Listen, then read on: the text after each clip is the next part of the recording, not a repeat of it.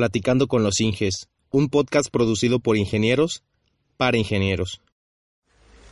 Platicando con los Inges es una tertulia en la que se abordan temas propios de la vida como profesionista dentro de la industria de la construcción. En este podcast platicamos de expectativas, sueños, errores y mucho, mucho más. Platicando con los Inges es el pretexto perfecto para tener una charla amena con personas especialistas en su área y que cuentan con años de experiencia en el campo laboral. Cada quincena tenemos un nuevo invitado. Yo soy Jonathan Hernández, soy ingeniero civil y este podcast es una extensión más de Todo Civil, un proyecto que nació en YouTube desde 2013 con el objetivo de compartir mis experiencias en el campo laboral, así como las de mis invitados y colaboradores. Si te interesa, te invito a que visites nuestro canal de YouTube Todo Civil y que te suscribas a nuestra página web www.todocivilblog.com. Sin más preámbulos, te dejo con el episodio de esta quincena. Hola, ¿qué tal civiles? Bienvenidos al episodio número 3 de Platicando con los Inges. Para este episodio tuve la oportunidad de platicar con un viejo amigo, el ingeniero Víctor García Montés, que compartió con nosotros un poco de su experiencia en la universidad y lo que implica el cambiar una carrera por otra, porque no comenzó sus estudios en la carrera de ingeniería civil. Asimismo, dimos nuestros puntos de vista sobre las áreas de estructuras y mecánica de suelos. Tocamos el tema de emprender y las aventuras que vives al ser ingeniero civil y terminar tu primera obra de forma independiente. En este caso, incursionando en el área de las vías terrestres con la rehabilitación de un tramo de carretera. Hablamos de eso y de mucho, mucho más. Comenzamos. Primero que nada, muchas gracias por aceptar la invitación aquí a, Todo Civil y a esta nueva sección Platicando con los Inges. Bueno, vamos a empezar. Si yo te diera un minuto para presentarte con la audiencia, con las personas que nos están viendo, ¿de qué manera lo harías? Bueno, primero a todos decirles buenas a todos. Mucho gusto a ustedes. Yo soy Víctor García. Soy este ingeniero civil por la Universidad Anáhuac Mayab de Mérida. Este tengo 25 años y llevo ejerciendo la carrera de ingeniería civil alrededor de tres años desde que me titulé hasta el día de hoy. Y ese sería el mejor resumen que les podría dar. Me gustó, me gustó. ¿Tienes alguna especialidad o posgrado? Pues de momento no, no tengo ninguna especialidad, pero en mi plan a futuro es tener dos maestrías que la verdad me gustan mucho y por X o por Y, por tiempo de trabajo, no se ha podido, o más bien no ha habido la oportunidad de poder empezar. Pero en mi plan, claro que está. ¿Estudiaste en Mérida, Yucatán? Así es, Mérida, Yucatán, en la Universidad Anáhuac Mayab. ¿Y qué tal la experiencia ahí? Pues como estudiante, pues como te vas a otro lugar a vivir es bueno en parte porque cuando uno está chavo aprendes más cosas de las que estás acostumbrado. Principalmente pierdes las comodidades de tu hogar, empiezas este, a, a independizarte de una manera, digámoslo así. No digo que la mayoría de la gente no se independice, pero te ayuda en gran parte para que tú hagas mismo tus cosas, veas por tu escuela que es tu responsabilidad primordial, ya si buscas un trabajo X o Y, siempre va a haber, te va a ayudar a crecer como persona. Y, y la verdad es una experiencia muy bonita. O sea, fueron cuatro años que estuve allá y sinceramente no tengo ninguna queja al respecto, me ayudó bastante. De entre las personas que nos observan en el canal, que nos siguen desde hace tiempo, la mayoría son estudiantes. Uh -huh.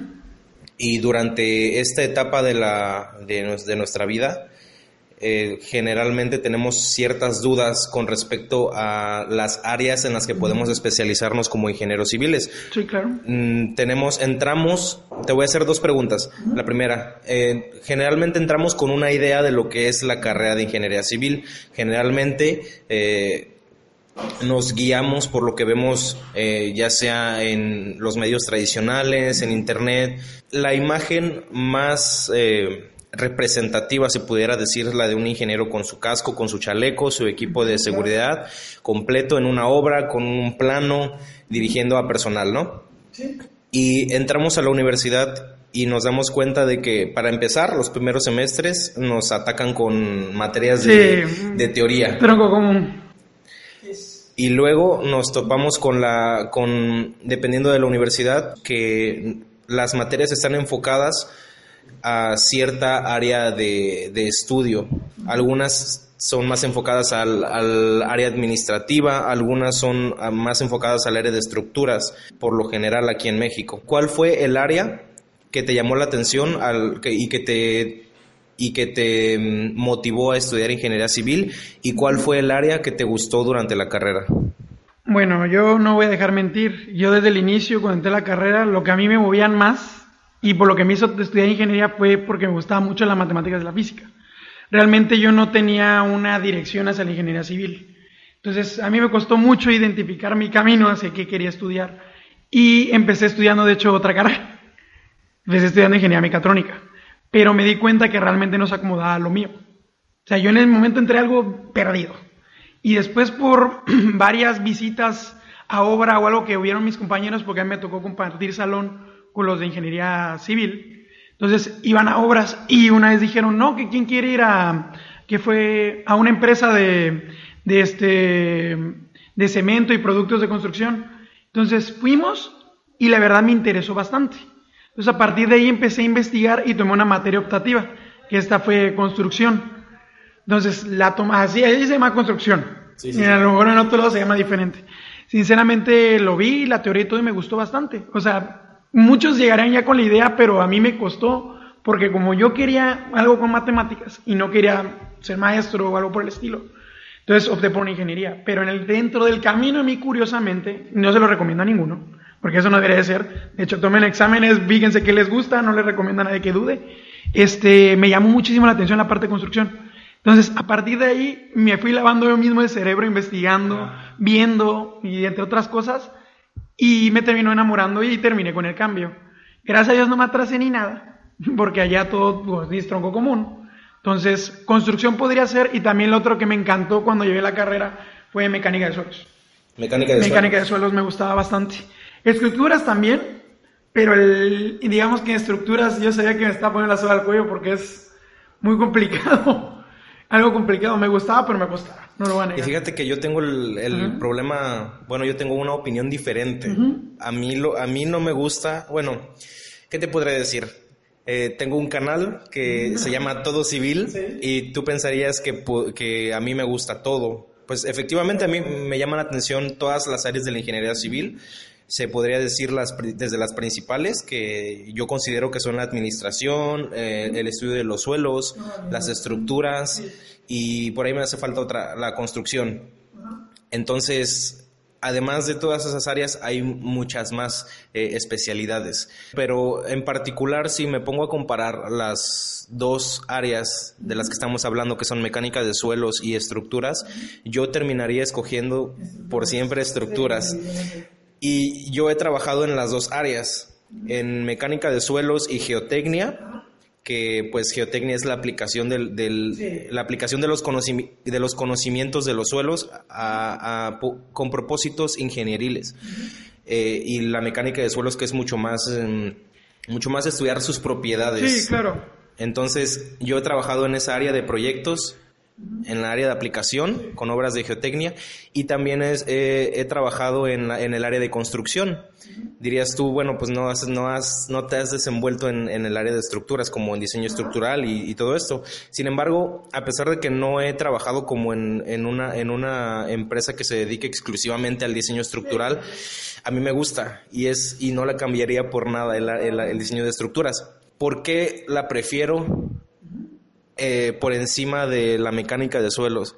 La mecánica de suelos para mí siento que es una, una materia, y estoy diciendo mi, opinión por, por, la experiencia que tengo, que, que podría variar, pero hasta el día de hoy siento que la mecánica de suelos es una materia que se basa en criterios muy experimentales. Sí, es, digamos lo que todo empezó de algo empírico. Entonces, con base en resultados, se va formando esa, digámoslo, área, materia. Y sabes que yo la considero mecánica de suelos, o sea, no, aquí no quiero insultar a nadie ni nada, pero mecánica de suelos yo la considero como el complemento perfecto de todas las obras. O sea, porque siempre, por lo general, yo lo llamo mucho con los laboratorios o con las pruebas de calidad, porque pues como estamos diciendo, la experimentación es lo que te da para que tú veas que los patrones o el comportamiento de los ciertos materiales o etc. cosas. Entonces, siempre en toda obra, bueno, no a lo mejor en construcción o algo así, es, muy, es, es vago como revenimiento, cosas así, pero siempre va a intervenir en cualquier tipo de obra la mecánica de suelos. Siempre va a estar ahí. Siempre. Es necesaria. Ya sea para hidráulica, si vas a poner una tubería, una carretera, un puente. O sea, todo, todo necesitas estudios del suelo. Claro, pues es donde se soportan todas las estructuras. Una casita aquí en Villahermosa, con tu bonita arcilla, no, pues obviamente necesitas saber cómo está compuesto el suelo. Pero la veo como un complemento de todas las demás. Es lo que ayuda a que las demás se luzcan. Así lo terminaré viendo yo. Ok. Sí, porque no la ves a simple vista, tal cual, en el acabado final. Sí, y bueno, pues ya para rematar con esto, con, la comparación entre estas dos materias dentro del tiempo en, que en, el, que me desarrollé en el área de mecánica de suelos, eh, sí vi que todo estaba basado en conocimiento empírico, en conocimiento experimental y si lo comparas con el área de estructuras, en estructuras hay mucho más información al respecto, hay muchos más estudios, hay más libros, hay mucho más, muchas más fuentes en las que puedes, em, en las que puedes estudiar, en las que te puedes em, educar finalmente. Y siento que es un área que es mucho más controlable. Si, si, y me atrevería a decir que, em, que es un área en la que todo está controlado, en la que un ingeniero se siente, tiene control de, mucho, de muchas variantes, de, muchas, de muchos factores y, y es eso, siento que termino eligiendo el área de estructuras porque yo me siento mucho más seguro a que si me pudiera a diseñar geotécnicamente o estudiar las propiedades del suelo, porque finalmente, vamos a poner un ejemplo, hacemos un estudio de mecánica de suelos puntual en una zona donde vas a construir. Finalmente tú no sabes si un metro después, un, metro más alejado de donde... Cambian las propiedades. Sí, es... Así es completamente. Yo no puedo vivir con eso. Yo no puedo vivir, yo no me puedo sentir tan confiado en ese sentido. Y es mi opinión, es lo que yo siento como, eh, como individuo.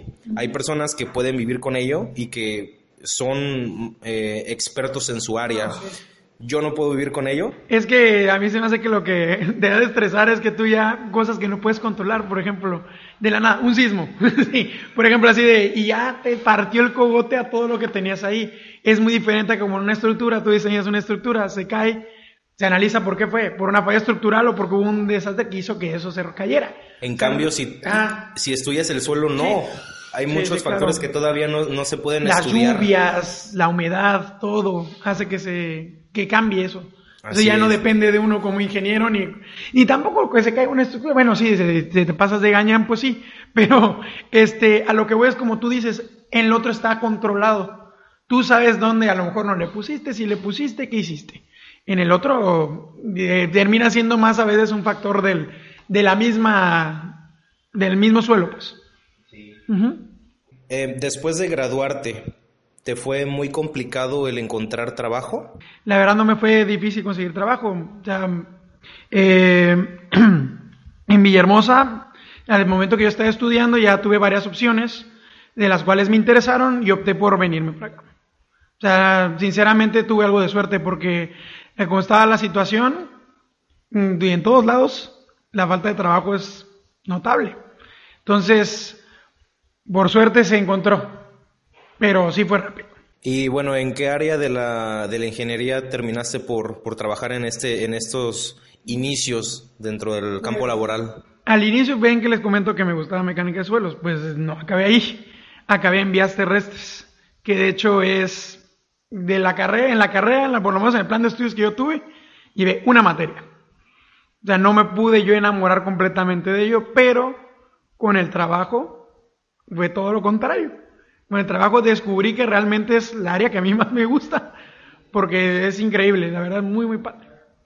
Para los que nos están escuchando, eh, el área de vías terrestres es eh, esa área en la, eh, en la que se nos en la que nosotros nos enfocamos en la construcción de caminos, puentes. Realmente viene siendo una combinación de todo, porque ahí es los puentes, la carretera en sí, viene también alcantarillado, o sea, impacto ambiental, de todo converge ahí, estructuras, de un mismo puente, los muros, las columnas, todo eso. todo, todo interviene.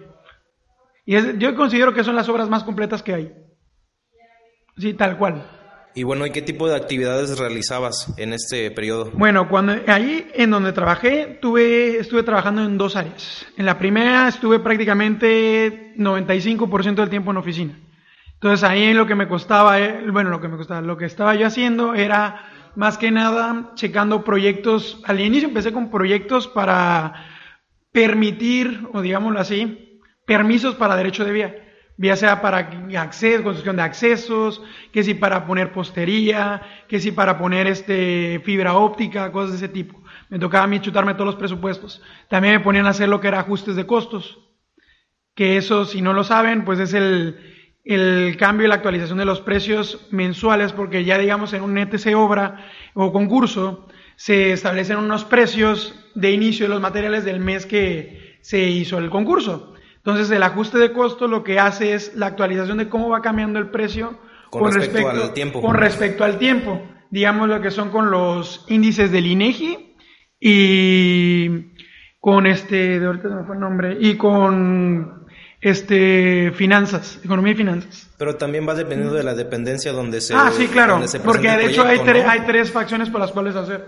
De hecho, cuando yo estaba normalmente lo hacemos por la fracción 3, el ajuste de costos. Entonces eso ya es un poco más complejo, a lo mejor otro día se puede explicar con más calma, pero... En los comentarios. Ajá, si quieren saber se les puede explicar, no hay ningún problema. Eh, y pues la verdad es un algo, algo para aprenderse, no es muy difícil, hace que en este dedicarle tiempo porque sí es muy laborioso, muy muy laborioso en Excel y tener paciencia porque como los contratos van difiriendo por mucho tiempo.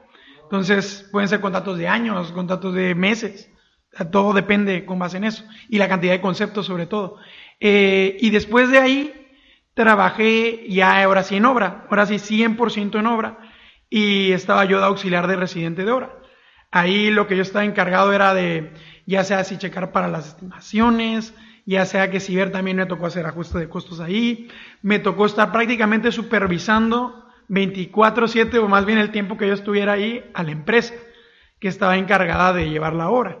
Eh, me tocaba hacer barrido de volúmenes, me tocaba este, a veces también como en todo chalanear, que si cargar algún señalamiento, que si por cualquier cosa que sucediera, estar al pie del cañón, pues. O sea, realmente era todo. O sea, estar pendiente de todo lo que ocurría en la obra. Y es como tú lo mencionas, no nada más se trata de llegar y mandar. A ah, veces, a veces hace falta el, a veces te hacen falta manos y hay que estar. Sí, hay que poner de nuestra parte, hay que tener disposición porque si tú estás al frente de un grupo de trabajadores y tú no, yo no digo que tú te pongas a hacer todo, pero si tú no les pones el ejemplo que tú también puedes hacer las cosas, ellos en parte dicen, ah, este ingeniero güerillo, ah, fregado flojo, que no sé qué cosa. O sea, no digo que sea tan importante lo que la gente piense de ti, sino que en un trabajo sí influye. Y mucho más cuando son cosas que, ah, es que yo no voy a manchar, pues soy jefe. No, hay que tener disposición y hay que tener ganas. Si no, ¿para qué? Si no, ¿para qué? ¿Y actualmente qué, eh, qué actividades realizas? ¿Qué, en, qué pues, trabajas?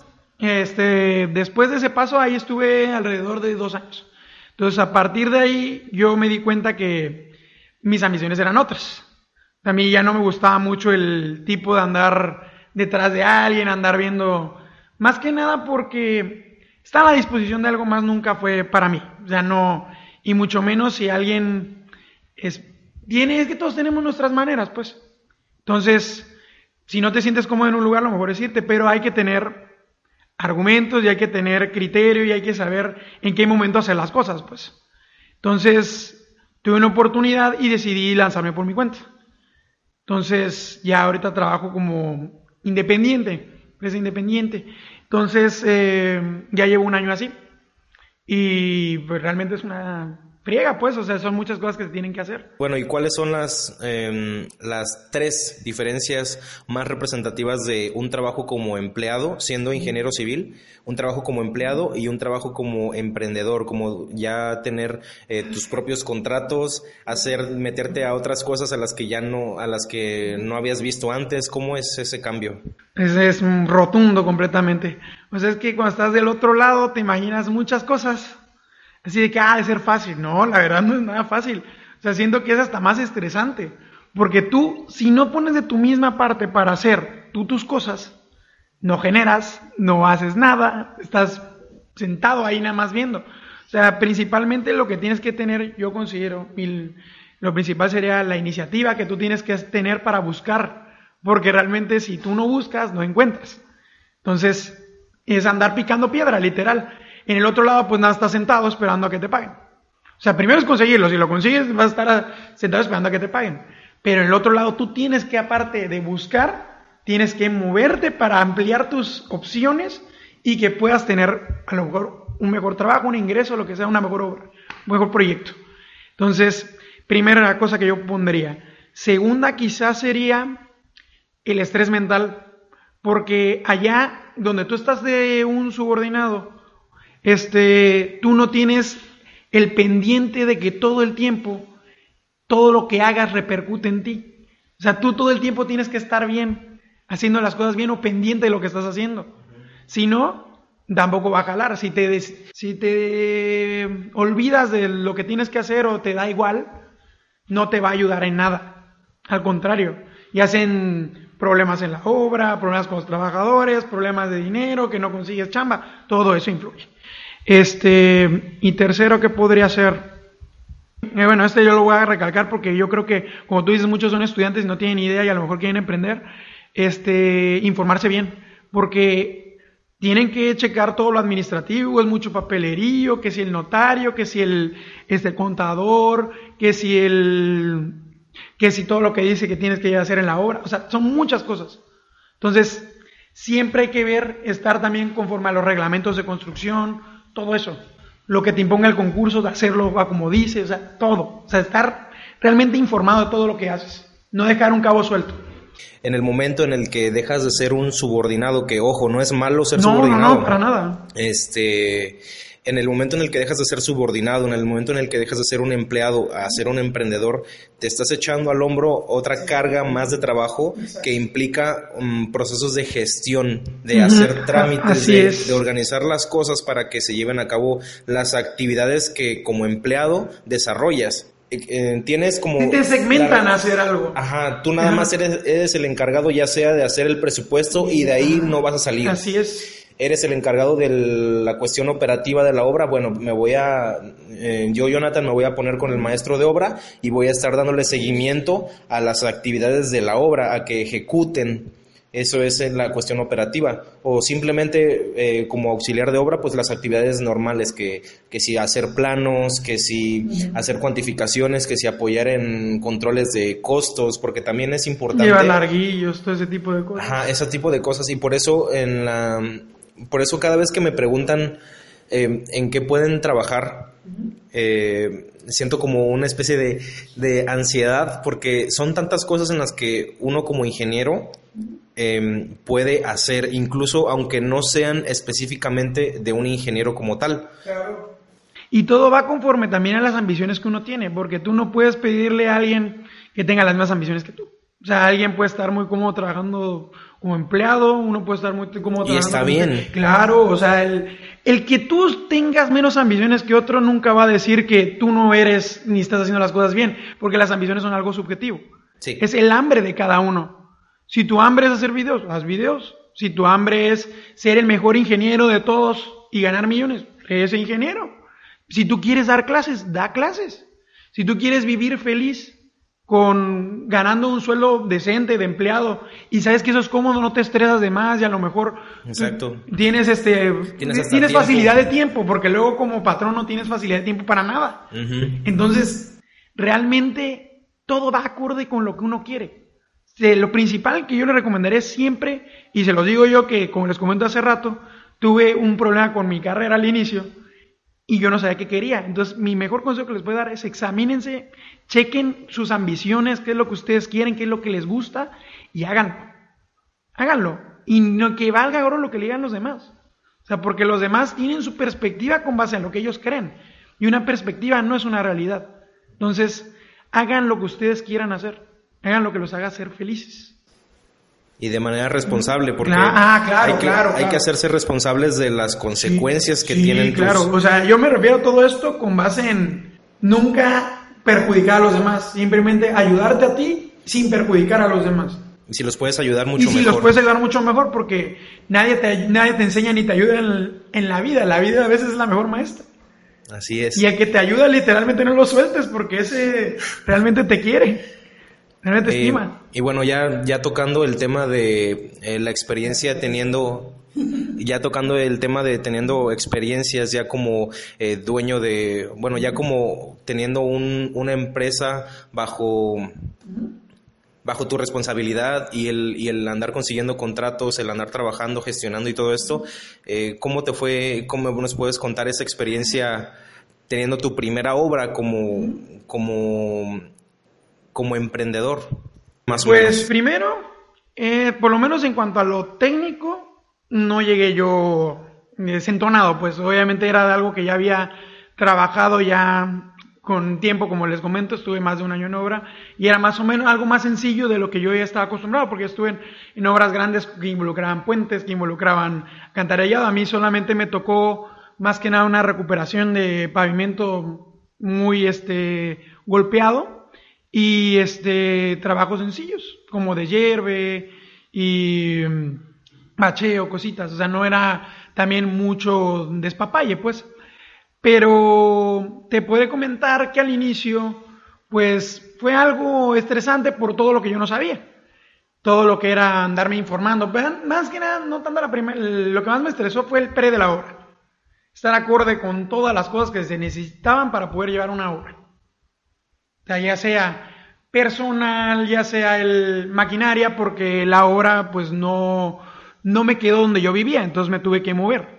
Entonces, cuando llegas a un lugar nuevo es literalmente pisar tierra y mezclarte a ver qué tipo de recomendación o a qué gente encuentras para que te ayude a llevar el trabajo, porque pues tú no desconoces esa zona completamente. Entonces, literalmente es buscar. Y también todo el papelerío, porque te piden un montón de cosas para que lo puedas llevar. Entonces, primero eso, ese estrés de tener todos los días que andar buscando todas las cosas que me pedían, porque yo no sabía. Entonces, si como yo estoy empezando de cero, no tuve así como un maestro que venga a mí a decir, oye, es que tú tienes que hacer esto, esto y esto. Entonces, investigar y buscar. Por suerte, si hubieron gentes que me ayudaron, pero obviamente no te lo dan peladito en la boca, tienes que tú que picarle para que eso cambie. Entonces, a partir de ahí ya fue en cuanto a la obra, las cosas, la verdad, no se complicaron tanto porque, a diferencia de aquí, que hay mil sindicatos y mil ese problema que te pueden crear los habitantes de los alrededores de las obras, carreteras, lo que sea. Este, allá lo único que había era, este, los sindicatos estaban en cuanto a volteos y pipas. Entonces era hablar con ellos para que ellos te vendieran ya sea el agua, te trajeran el material, pero acordarlo con ellos y desde antes. Y un consejo que también yo tomé desde que lo vi cuando trabajé con otras empresas, bueno, me tocó estar del otro lado supervisándoles, eh, ellos luego contrataban gente del mismo lugar donde trabajan para evitarse problemas después con eso de los sindicatos. Entonces yo opté por lo mismo. Yo cuando llegué ahí, llegué, me tocó trabajar en un tramo que comunicaba la carretera principal, la carretera transpeninsular de Baja California Sur, con este, con el ejido número 5 de allá, Ley Federal de Aguas. Entonces, yo lo que opté fue contratar gente de elegido. O sea, fui y ahí estuve buscando gente y la verdad fueron buenos, buenos chambeadores, porque luego la mayoría de los sindicatos les gusta echar la flojera. Eso de hecho ya le creo que lo comenté. Sí, no, aquí sí, desde que mi hora de comida, mi hora... Allá la verdad no, de hecho muchas veces nos tuvimos que quedar hasta tarde. Entonces, y bien dispuestos los trabajadores. Después esa parte no tuvo ningún problema y la obra solita fue trabajando porque como te digo no, no fue tan complicado. Pero ya cuando vino el proceso de carpeta asfáltica como todo, he terminado, pues ahí sí a lo mejor fue unos problemitas, pero se solucionaron. O sea, como en todo, pues eso se soluciona, no hay ningún problema.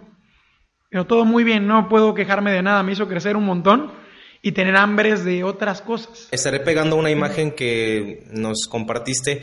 Eh, y eh, bueno, aquí lo que vemos es un joven Víctor de 25 años acabando de terminar su primera obra, un tramo de carretera. Sí.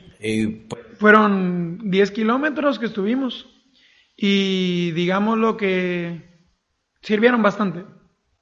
Bastante, me moldearon bastante bien. No una idea. Perfecto. Y bueno, ya este, ya para ir terminando la conversación, teniendo en cuenta la experiencia que has tenido ahora en el área de vías eh, terrestres, ¿qué, ¿cuáles son tus expectativas a futuro? ¿Qué planes tienes para, eh, para tu experiencia profesional? Pues primero, más que nada, seguir teniendo más horas de vías, porque me encantaron y ya es, puedo decir que es mi muere. Entonces, mientras más trabajo, mejor.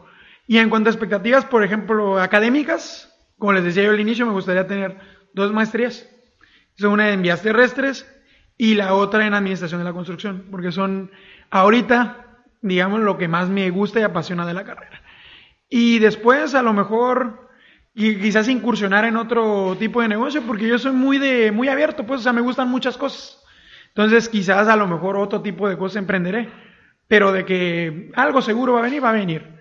Hay ideas, pero todavía no hay nada sentado. Entonces, más que nada estamos un poquito a la vanguardia de la expectativa de lo que nos depara, por ejemplo, el próximo año, porque como vienen muchos cambios, entonces hay que estar buscando bastante. Entonces. Oye, pues eh, muy interesante y, de verdad que me quedé con ganas de, platicar más tiempo. Este, pues cuando quieras, yo vengo encantado. Eh, por supuesto, déjenos en los comentarios si están. Eh, si les gustaría otro, una conversación más con el ingeniero Víctor García. Y pues nada, muchísimas gracias por tu tiempo, que es lo que... Al contrario, un placer estar aquí contigo. Eh, que es el recurso que más valoramos hoy en día. Sí, el tiempo, el tiempo indispensable para todos. Y pues... Sí, cuando gusten yo regreso a verlos y si no, no ven.